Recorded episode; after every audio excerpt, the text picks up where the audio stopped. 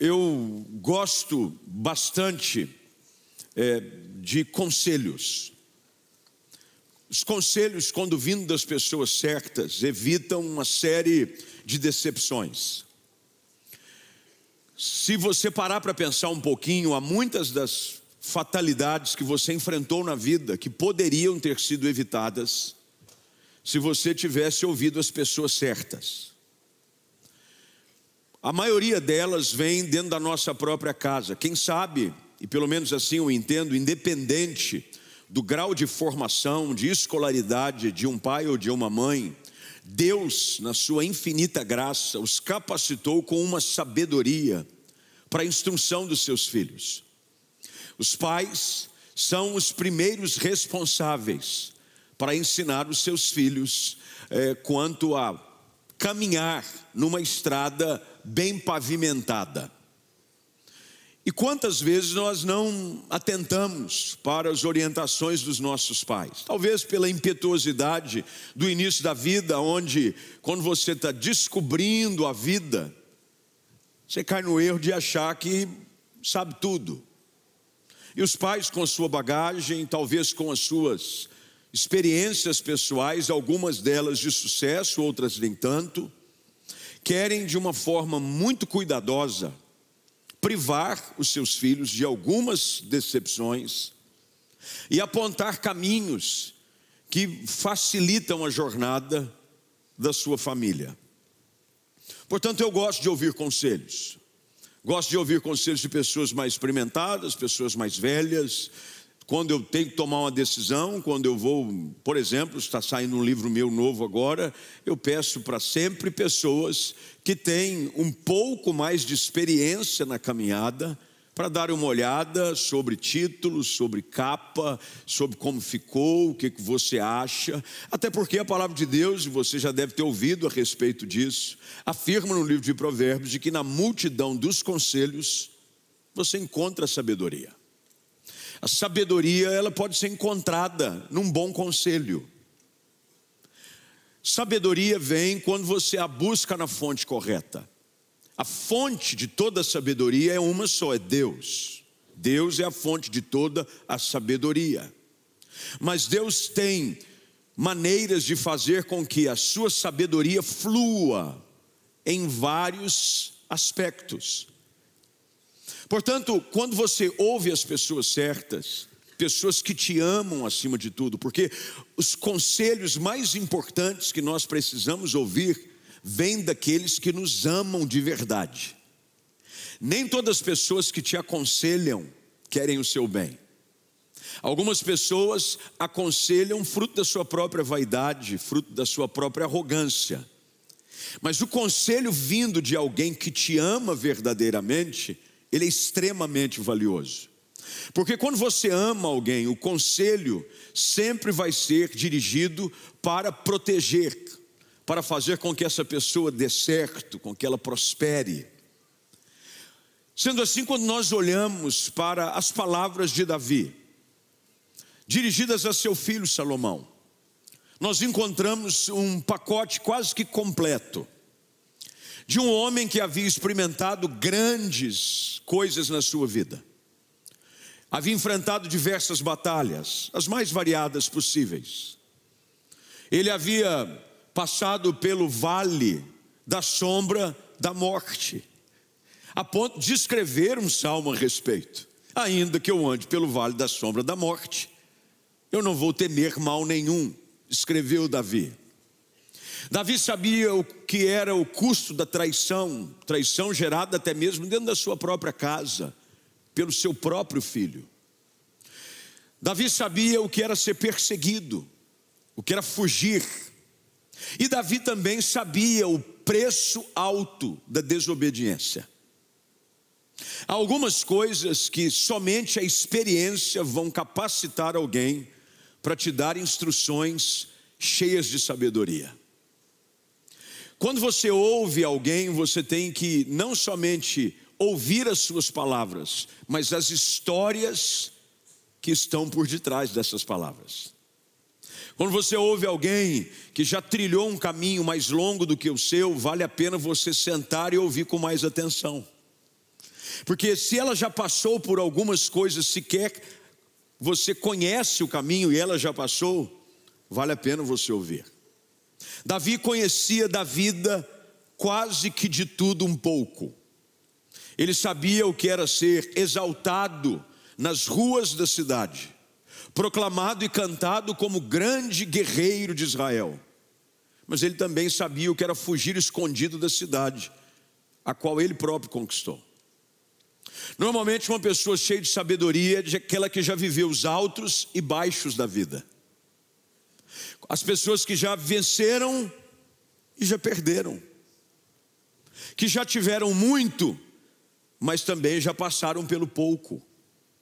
É por isso que Paulo, quando escreve aos Filipenses, ele diz: Eu aprendi a viver contente, porque eu já experimentei da vida de tudo um pouco.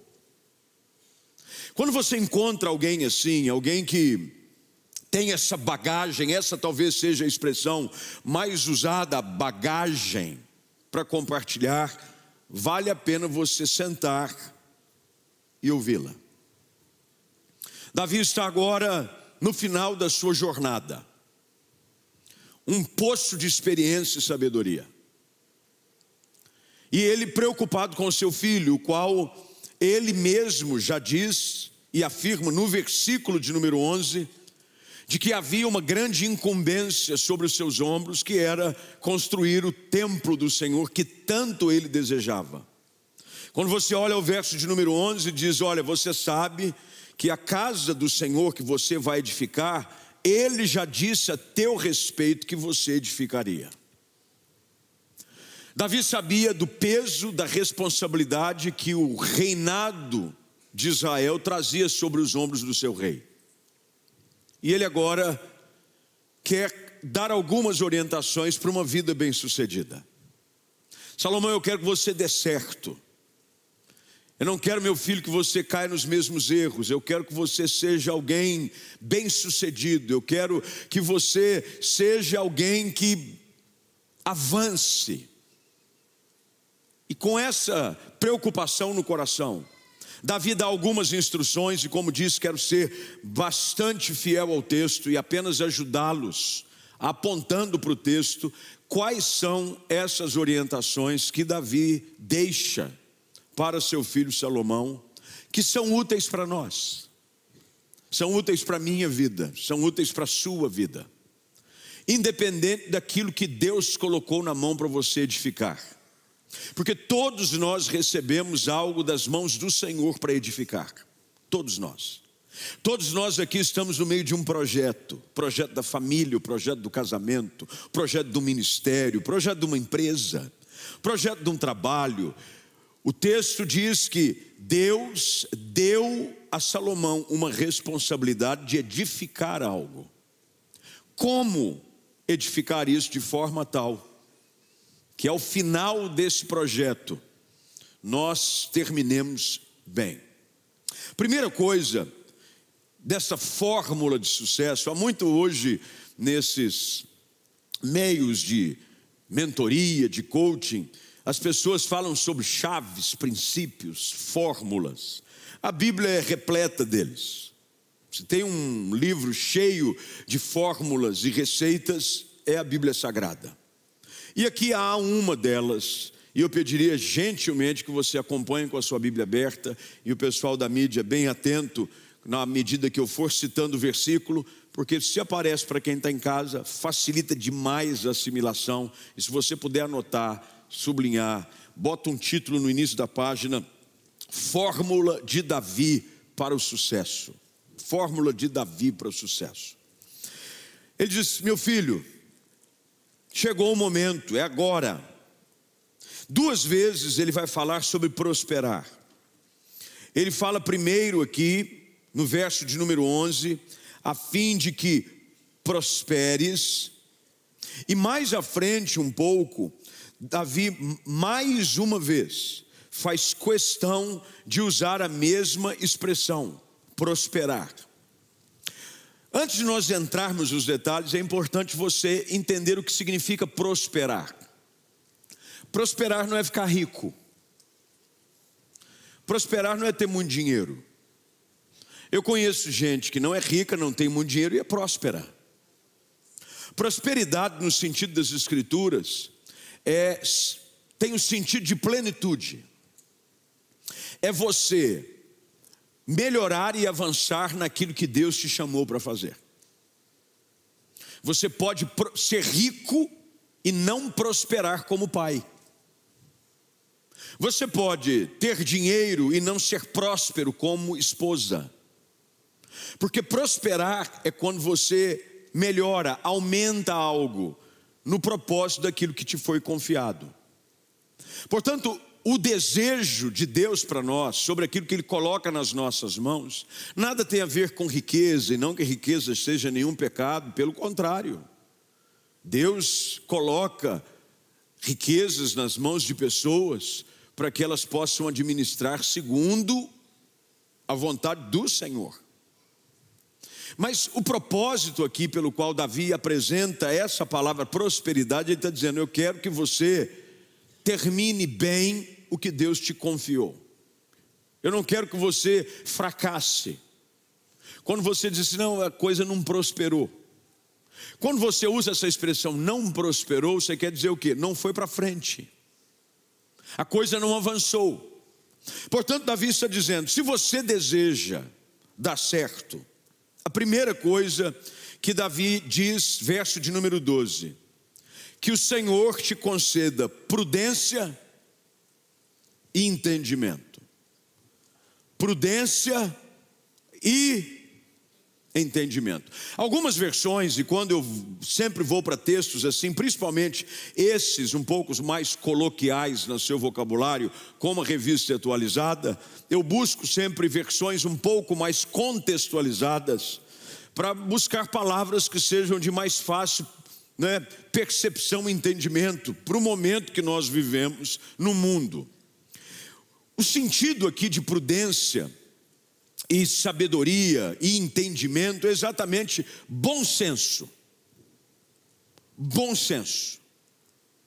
É interessante notar que, quando você depois vai ao segundo livro das crônicas, versículo 1, a melhor, capítulo 1, versículo 10, é quando Salomão finalmente assume o trono.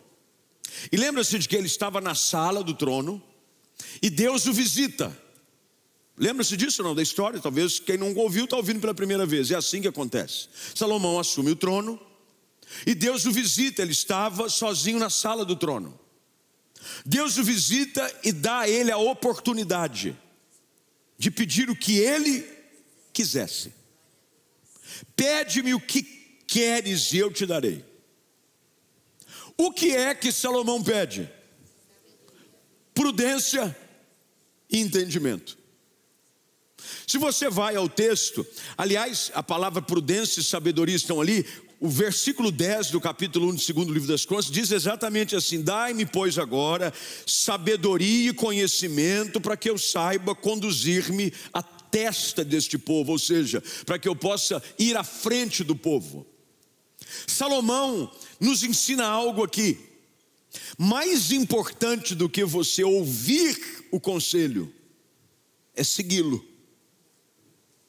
Porque tem gente que ouve conselho, mas quando tem oportunidade, não segue. Primeira coisa que Davi diz: algo que é indispensável, sabedoria, bom senso. Se você quiser dar certo na vida, você precisa ser uma pessoa sensata e sábia. Tiago diz de onde vem toda fonte de sabedoria. Se alguém necessita de sabedoria, peça a Deus, que a todos dá nada lhes impropera e ser-lhe-á concedida. Se eu quero dar certo na vida, se eu quero prosperar, se eu quero ver tudo aquilo que Deus confiou nas minhas mãos, ir para frente, há algo que é indispensável.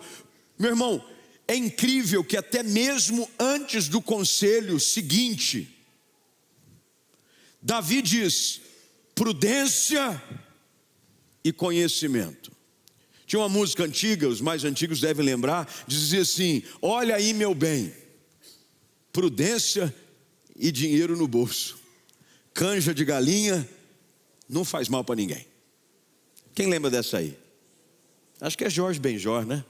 Olha aí, meu bem, Prudência e dinheiro no bolso, canja de galinha, ainda mais no frio, canja de galinha, né? Prudência não faz mal para ninguém, bom senso. Isso quer dizer de que você não pode ser refém das suas próprias emoções. Sensatez, sabedoria é não ser regido pela impulsividade. Pessoas impulsivas põem a perder grandes projetos nas suas mãos. Impulsivos. Ah, eu sou assim mesmo. Que viver na cabeça eu faço. Tolo.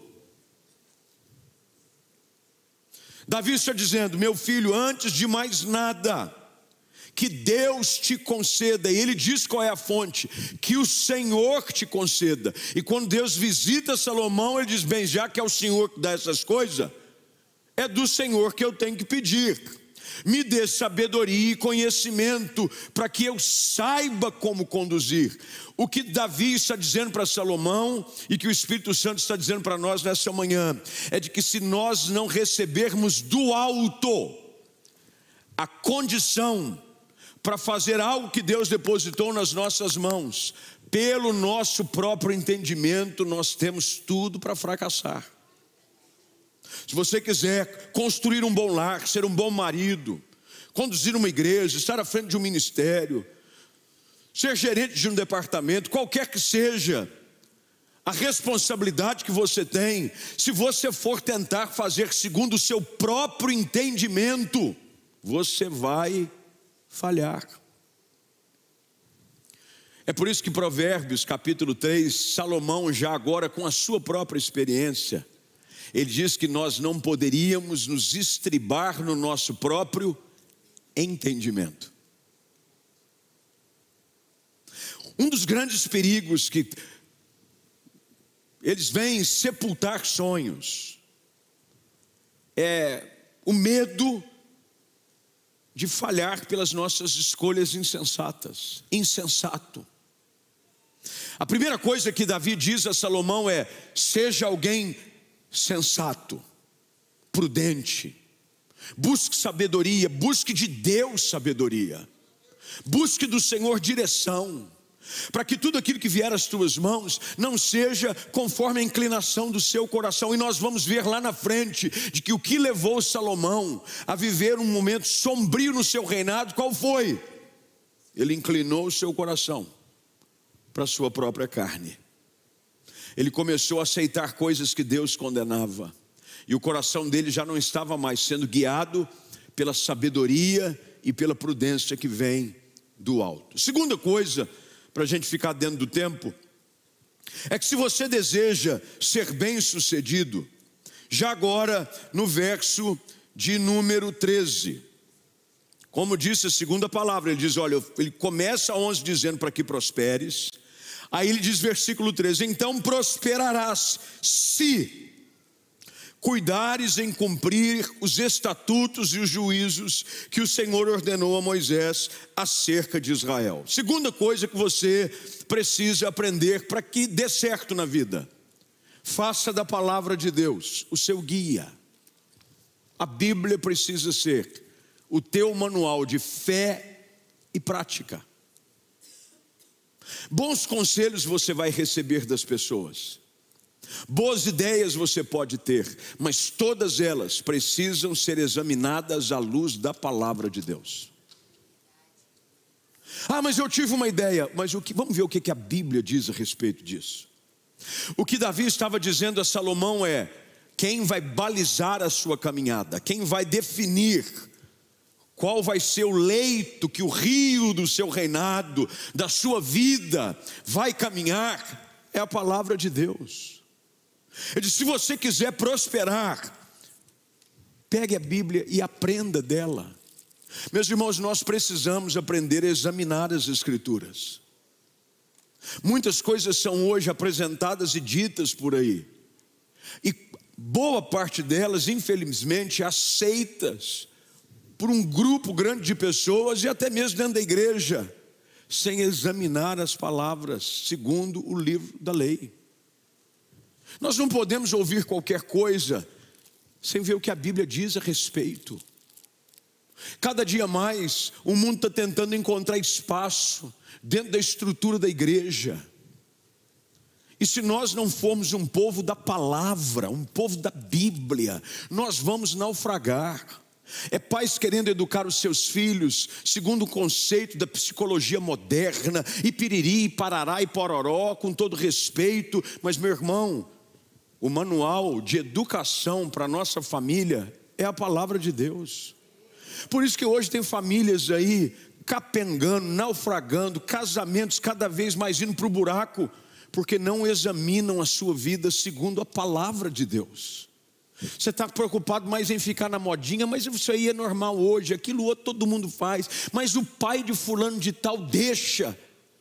Não estou dizendo aqui para você ser um careta, não estou dizendo para você ser um pai bitolado, mas você tem que criar a sua família, dirigir uma igreja, estar à frente de um trabalho, fazendo aquilo que Davi diz: cuide de cumprir os estatutos.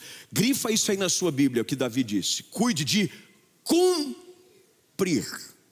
Ele não diz de cuide de conhecer os estatutos. Ele diz cuide de cumprir. Porque conhecer, a maioria de nós aqui conhece. Mas não é o tanto que eu conheço, é o tanto que eu cumpro. Lei de trânsito, a maioria sabe. Não pode virar aqui, não pode ultrapassar. Hum, sinal vermelho, mas não tem ninguém vindo. Qual que é a lei? Não pode. A gente sabe, mas não cumpre.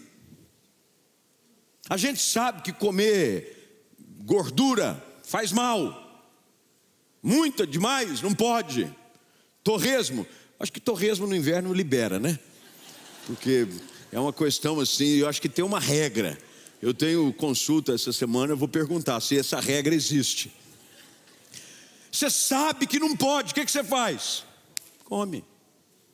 Açúcar faz mal. Ah, minha glicose está alta. Ah, não, você sabe, mas você não cumpre.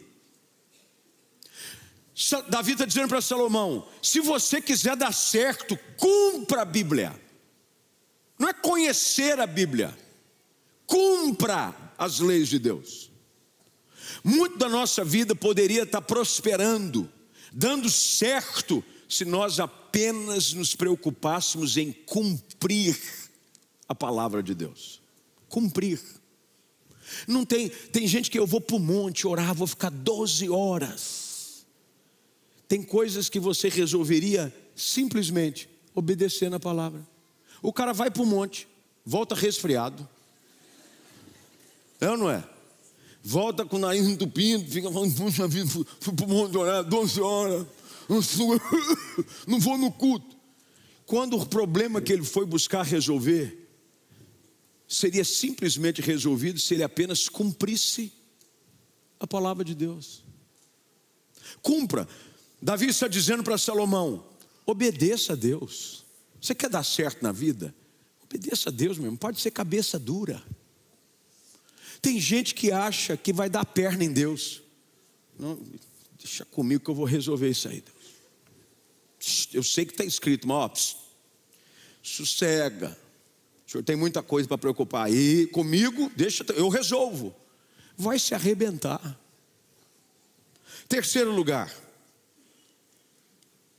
Verso agora, ainda de número 13. Ser forte e corajoso. Ser forte e corajoso e não temas. Se você deseja ser bem-sucedido, você vai ter que enfrentar os desafios da vida de frente. O que Davi está dizendo para Salomão é: virão dias difíceis. Tolo é aquele que acha que a vida é um passeio lá no carrossel da Xuxa. É a única coisa que veio na minha cabeça. Eu não lembrei de mais nada. Faz tempo que eu não levo filho em carrossel. Tem gente que acha que aquele negocinho fica no cavalinho, uma musiquinha tocando no fundo e ele sentadinho no cavalinho, só sobe. Não é.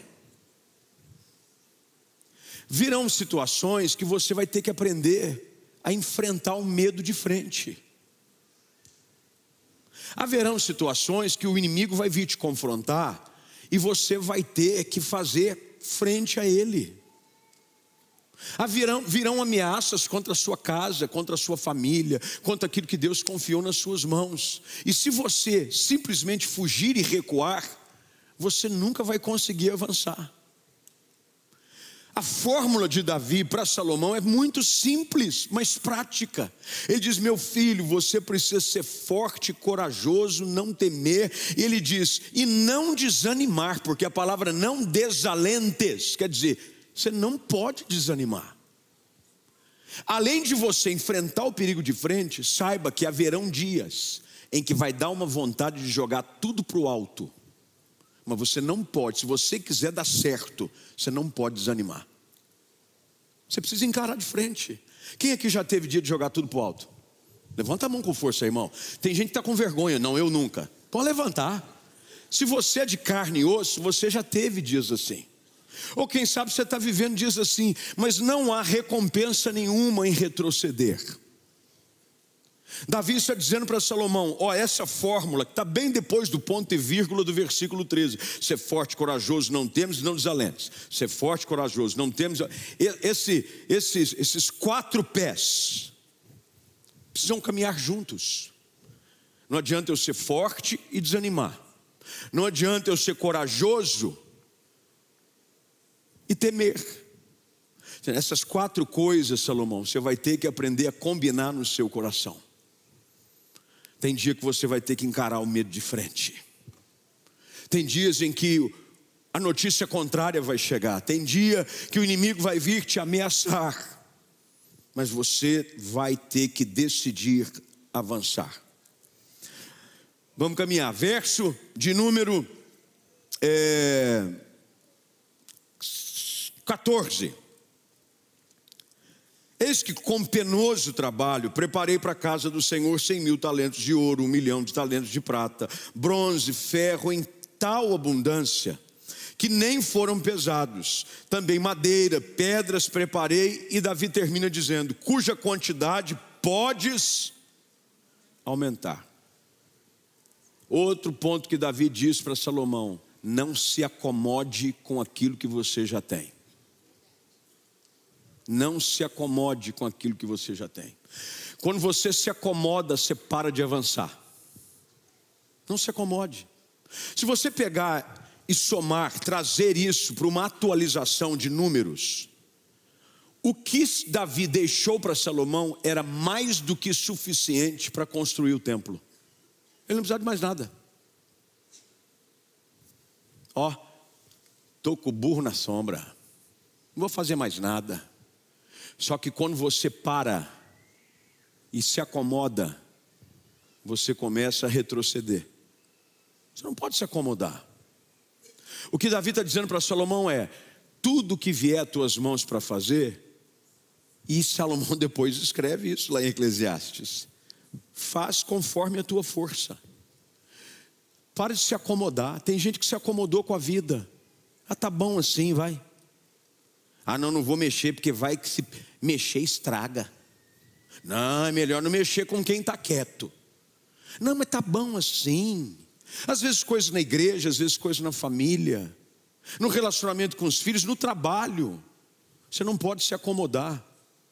Davi diz para Salomão: a quantidade você pode aumentar. E é interessante aqui que ao mesmo tempo em que Davi chama atenção para combater esse espírito de comodismo, ele faz uma afirmação sobre o potencial que o, que o Salomão tem. Você pode aumentar. Há algo que Deus confiou a você. Nós fomos criados em Deus para multiplicar. Nós não fomos, nós não somos um, um lugar somente de receber, meu irmão. Tudo que vem para as minhas mãos tem que aumentar. Lembra da parábola dos talentos? A um eles confiou cinco, dois e um. Os dois primeiros dobraram a quantidade. O que recebeu um talento, enterrou. Ah, tá bom, eu fiquei com medo do senhor perder aquele talento. Então, ó, eu sou uma pessoa ruxa.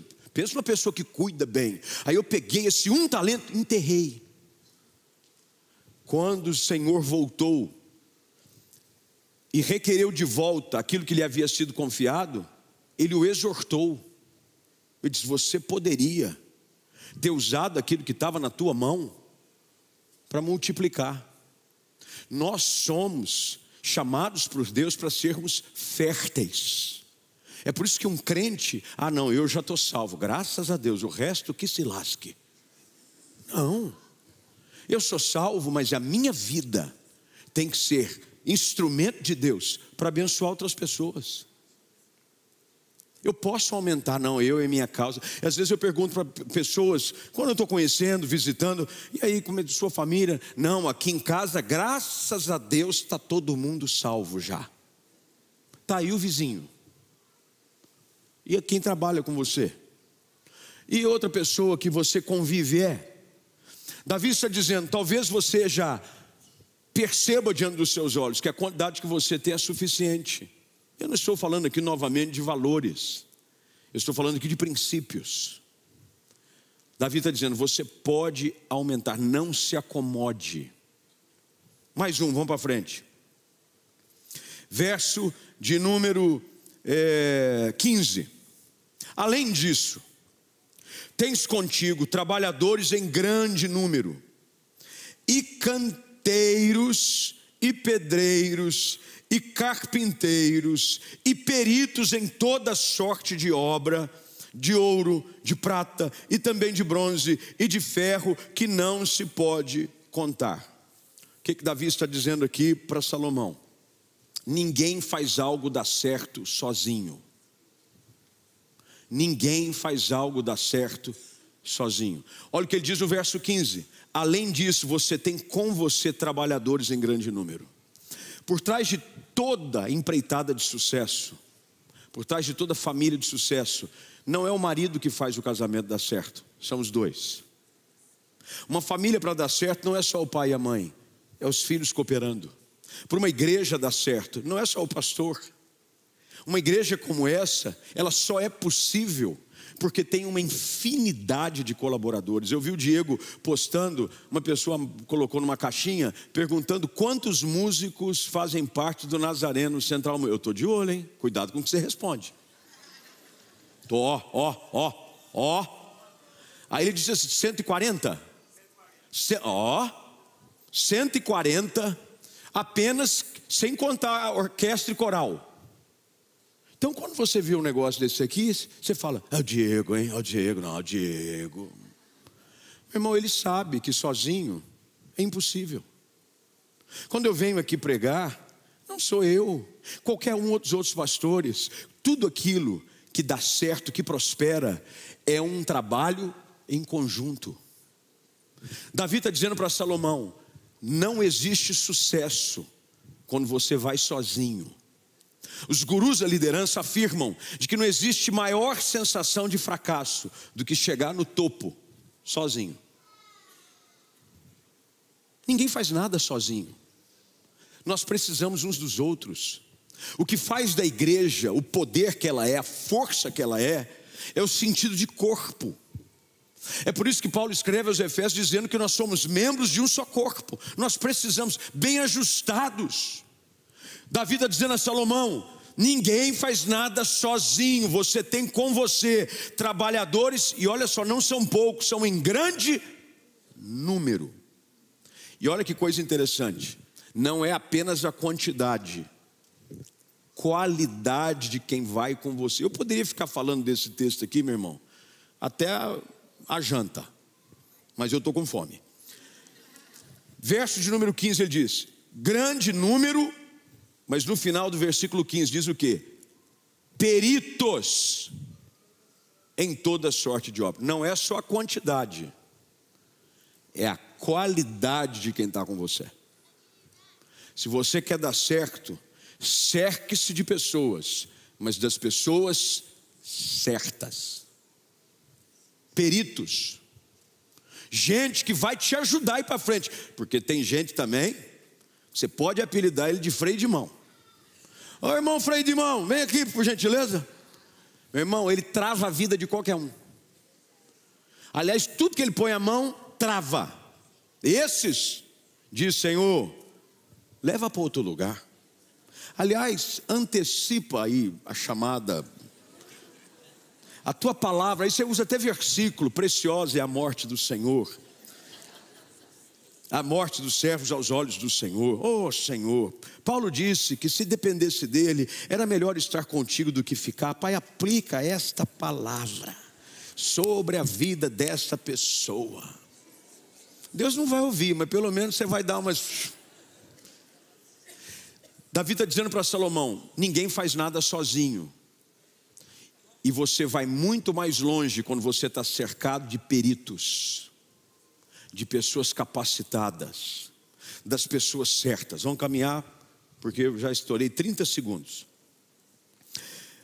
Para terminar, verso 16. Dispõe-te. Último ponto que Davi diz para Salomão é: agora é contigo. Se você não quiser, nada vai acontecer. Você pode ter sabedoria, você pode seguir a palavra, você pode ter recurso, você pode ter as pessoas certas, você pode ter pessoas capacitadas, mas se você não der o primeiro passo, nada vai acontecer. E diz: dispõe-te e faze a obra. Como é que algo prospera? Como é que você termina algo? Começando. Hoje começa o dia de você, quem sabe, ajustar algumas coisas na sua vida à luz desse texto. Pastor, eu confesso que na minha vida eu tenho visto muita coisa dar errada, mas eu não tenho sido sábio. Eu não tenho tido prudência, eu não tenho tido eu tenho agido muito na impetuosidade, na impulsividade das minhas emoções. Hoje Deus falou com você. Quem sabe você precisa dar o primeiro passo, Senhor, me ajuda. Assim como Deus visitou Salomão na câmara ali do palácio, ele hoje vem aqui e te visita. E ele está dizendo: se você pedir sabedoria, eu vou te dar. Mas você precisa reconhecer que você precisa de bom senso, prudência e conhecimento do alto. Tem gente aqui, talvez, que precisa dizer: Eu confesso que eu não tenho observado a lei de Deus e é cumprido como eu devo. Deus não quer que você se transforme crente de domingo, que durante a semana vive segundo o curso do seu próprio coração.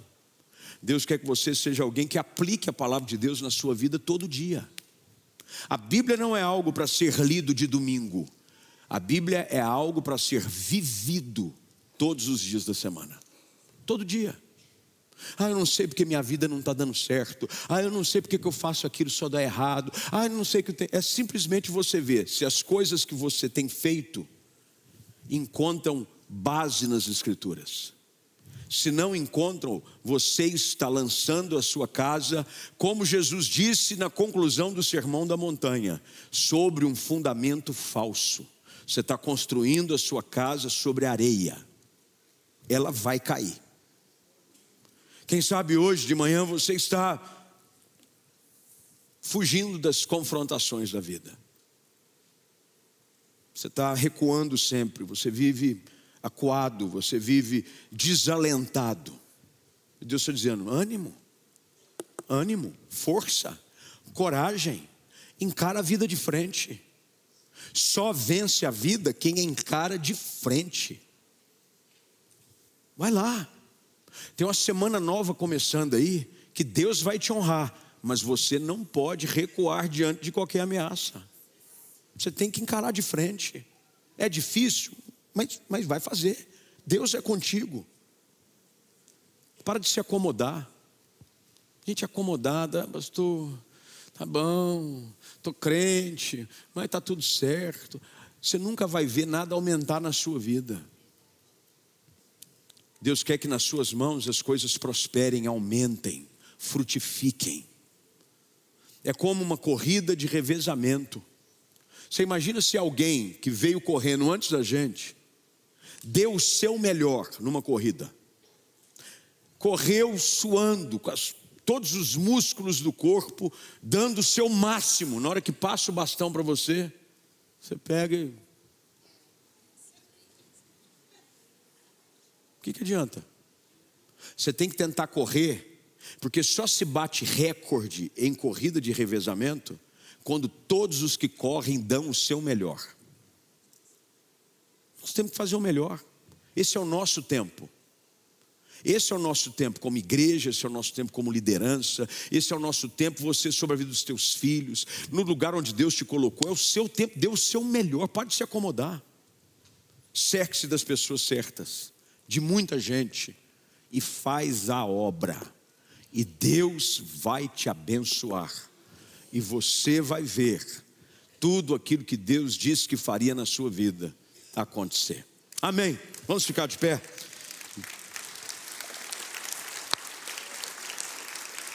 Vamos orar. Feche seus olhos, curva sua cabeça. Essas são instruções tão práticas. Eu confesso que a primeira vez que eu me deparei com esse texto, eu fiz dele um, uma cartilha pessoal. Eu faço dessas orientações de Davi a Salomão algo muito pessoal.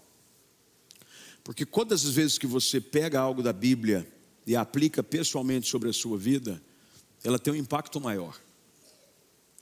Então hoje, quem sabe você chegou aqui ou você está em casa acompanhando, dizendo, pastor, eu estou tentando dar certo, estou querendo prosperar, quero ser feliz, eu quero, quero ver minha casa abençoada. E olha, Deus tem algo para você. Você não está vivo à toa, Deus não te deu um casamento à toa, Deus não te deu filhos à toa. Lembre-se do que Davi disse: olha, Deus já disse a teu respeito o que você vai fazer. Mas tem gente que só está agarrado na promessa. Mas promessa, para se tornar cumprimento, precisa ter uma combinação daquilo que Deus disse que faria com a nossa parte. E é o que Davi está dizendo para Salomão. Tem promessa de Deus para a sua vida. Deus diz para você que você edificar. Eu estou até te ajudando, eu já juntei ouro, prata, ciclos de ferro, não dá nem para pesar. Tem muita coisa, mas é a sua parte. Deus quer você dar, ver você dar certo. Deus não criou ninguém para dar errado. Ninguém. Seu casamento não dá errado, você não nasceu para dar errado, igreja nenhuma nasceu para dar errado, nós fomos feitos para dar certo mas nós temos que seguir esse manual aqui. Ó. Nós temos que ir para a palavra. Nós temos que ser gente como Deus quer que sejamos. Porque aí você vai ver tudo que vier às tuas mãos prosperar. Para a glória de Jesus. Vamos orar, feche seus olhos, curva sua cabeça. Pai, nesta manhã nós te damos graças pelas instruções que encontramos na tua palavra. Obrigado porque toda ela, toda ela é fonte de ensino, de exortação, de correção para a nossa vida. Toda a palavra de Deus é inspirada pelo teu espírito.